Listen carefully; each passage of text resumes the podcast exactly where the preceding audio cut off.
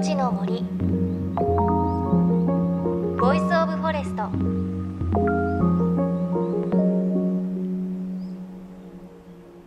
おはようございます。高橋真理恵です。新生活が始まって最初の週末となりましたね。新しい環境が始まってこの週末ほっと一息をついたところでしょうか。そしてまだまだ桜前線北上中ですね。皆さんの地元の桜はどうでしょうか？あのお花見皆さんやられてるでしょうか？なんかお花見というと私もそうなんですが公園にシートを引いて友達とどんちゃん騒ぐちょっと花より団子みたいなところあるかなと思うんですがあのお花見の由来っていうのは春を迎えて山や野に出かけてそこで悪いもの邪気を払おうというのが由来だそうです。また春になって稲やあと田んぼの神様が山から降りてきたっていう証が桜の開花というそういう由来があるそうなんです。なのであの昔はこう桜の下でご飯を食べてお祝いをするというのは邪気を払ってそれから服を呼び込むということがあったそうなんですよね。そう聞いてからお花見に行くと少しちょっと感覚も違いますかね。何かありがたいようなそんな感じもするかなと思います。皆さんのお花見の予定はどうなってるでしょうか。さあ JFN38 局を結んでお送りします。いのちの森 Voice of Forest。この番組は森の長城プロジェクトをはじめ全国に広がる植林活動や自然保護の取り組みにスポットを当てるプログラムです。各分野の森の賢人たちの声に耳を傾け森と共存する生き方を考えていきます。今週も引き続き南国沖縄の漁師さんウミンチと森の木の関わりについてお届けします。糸満のウミンチが実際サバニで漁をしていたのは戦後まで。現在サバニを使った漁は存在しないそうです。そしてサバニを作ることのできる船大工さんも沖縄県内でたった数人が残るのみとなっています。というわけで今回伺ったのはその貴重な技術を受け継ぐお一人大城清さん。糸満にある NPO 法人浜数機の施設にあるサバニの工房にお邪魔することができました。工房の中は杉の木のいい香りがしてそして目の前に完成間近の本物のサバニもありました。売り物じゃないんですよね。私ら自分でチーム作って、うん、ああレースで乗る。この船に、うん。今作られているサバニの船っていうのはじゃあ大城さんご自身が今度のレースで乗る船ってことですか？そうそうこれはねあれはまた注文。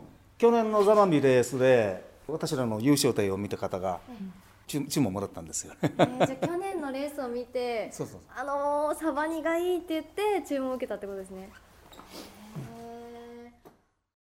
もちろん私本物のサバニ見たのは初めてだったんですがすごく綺麗な船なんですよね。あの先週お話ししましたがこう木がグイーンって曲がる粘りのある木がいいっていうことだったんですが確かにその通りサバにはこう木が綺麗な曲線を描いていて大きさは長さが7.7メートル幅が1メートル10センチです。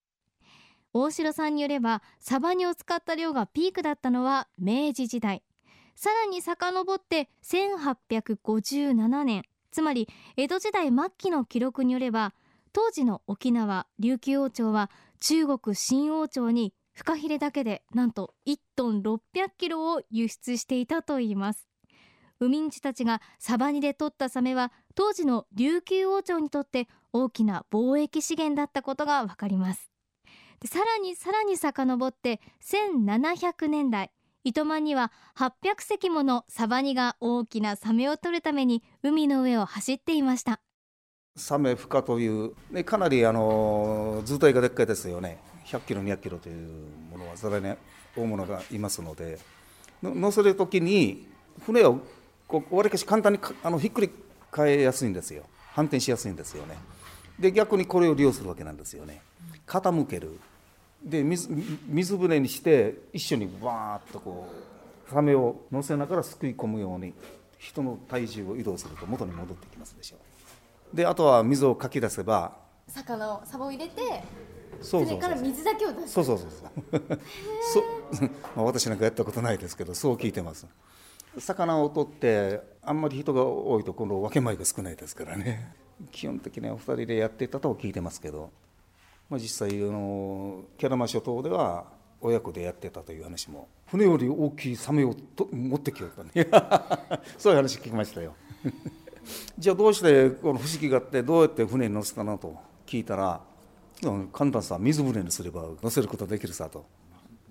ひっくり返しやすいようにっていうか水が入りやすいような構造になってる船の形そうそうそう自体こう素人が乗ると非常に難しい船ではあるんですよ。乗りづらい細身で幅がちっちゃくて。でそれに底幅も小さいですからね。で重心そのものはこう底板が分厚い分は重心は低いわけなんですよ。で転覆しやくて戻りやすいと。で木材は浮力があると。で自分で起き上がろと力が今度こう働くわけなんです。でそういうあの船の形状にもやっぱしあのそれなりに機能があるということになりますかね。えーっと負荷量に使う船。追い込み量に使う船。伊能という浅いところで使う船。それぞれ作りが違うんですよ。作りが違うというのは反りがこうない船。反り深い船。底広の船。で網を積む船はちょっと長めで底広。で外に外洋に出ていく船は反り深くて細身で。わりかし小型なんですよ。でそういうふうにあの用途に応じた作りの違いはありますもんで。結局あの何百年も前からある船というのはもうそれなりに完成された船なんですよね。で私なんかがどうのこうのじゃなくこうサバニの進化というよりは昔使ってた船はものすごく性能は良かったと思う。毎日が漁に行ってますからね。それにこう私なんかが作り手が昔の船に近づいた作りができるのか。それを私なんかは今僕はあの探してますけどね。だから人が漕いで帆で走る船。そぎ落としたような船じゃないとものすごく性能落ちるわけなんですよ。で風がない時には漕がないといけないですよね。その時に太った船という形になりますと非常にスピードが落ちるわけなんですよね。でそこの丸みのつけ方形状これはもう私なんかもう物が残ってるもんじゃないですから親父と一緒に作る頃にはほかけの船というのは姿を消してましたからね。で今度こういうほかけのレースなんかがあの催しがありますでしょこうレースを重ねて心臓線いっぱい作っていけば必ずあの分かってくると思うんですけどね。なかなか注文も少ないもんで自分で乗る船でこういう、ね、ものを作りながら昔に近づけるようにやってますけどね。お父さんの代からの船大工だという大城さんは15歳の時から船作りを手伝っていたそうです。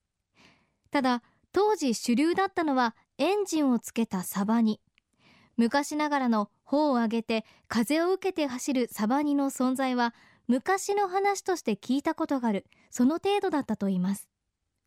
かつてのサバニを復活させようと考えたのは今から40年ほど前。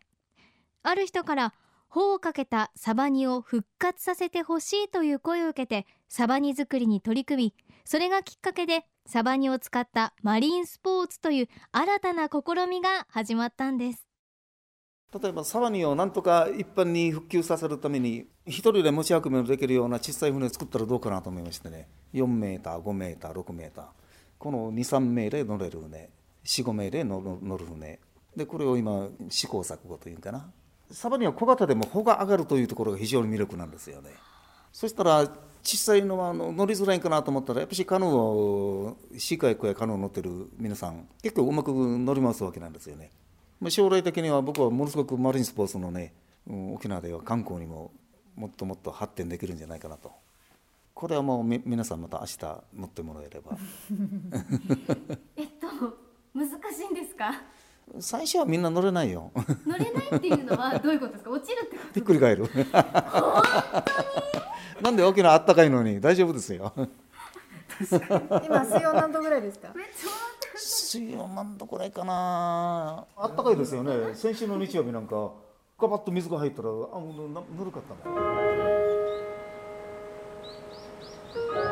命の森Voice of Forest。いのちの森 Voice of Forest。今朝も沖縄県糸満のウミンチュたちの漁船サバニとウミンチュの文化についてお届けしてきましたがそろそろお別れのお時間です。ねえ大城さんの沖縄の言葉温かい気持ちになりますよね。